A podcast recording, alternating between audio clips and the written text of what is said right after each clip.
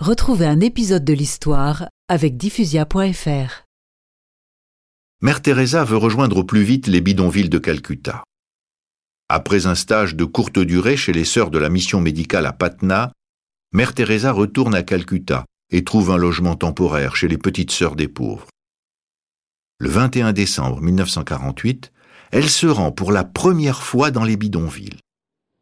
Elle crée une école à Motijil, le bidonville qu'elle aperçoit des fenêtres du couvent de Lorette.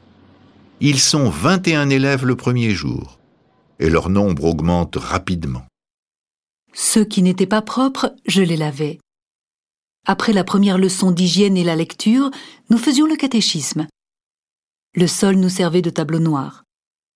Après le cours de couture, nous allions visiter les malades.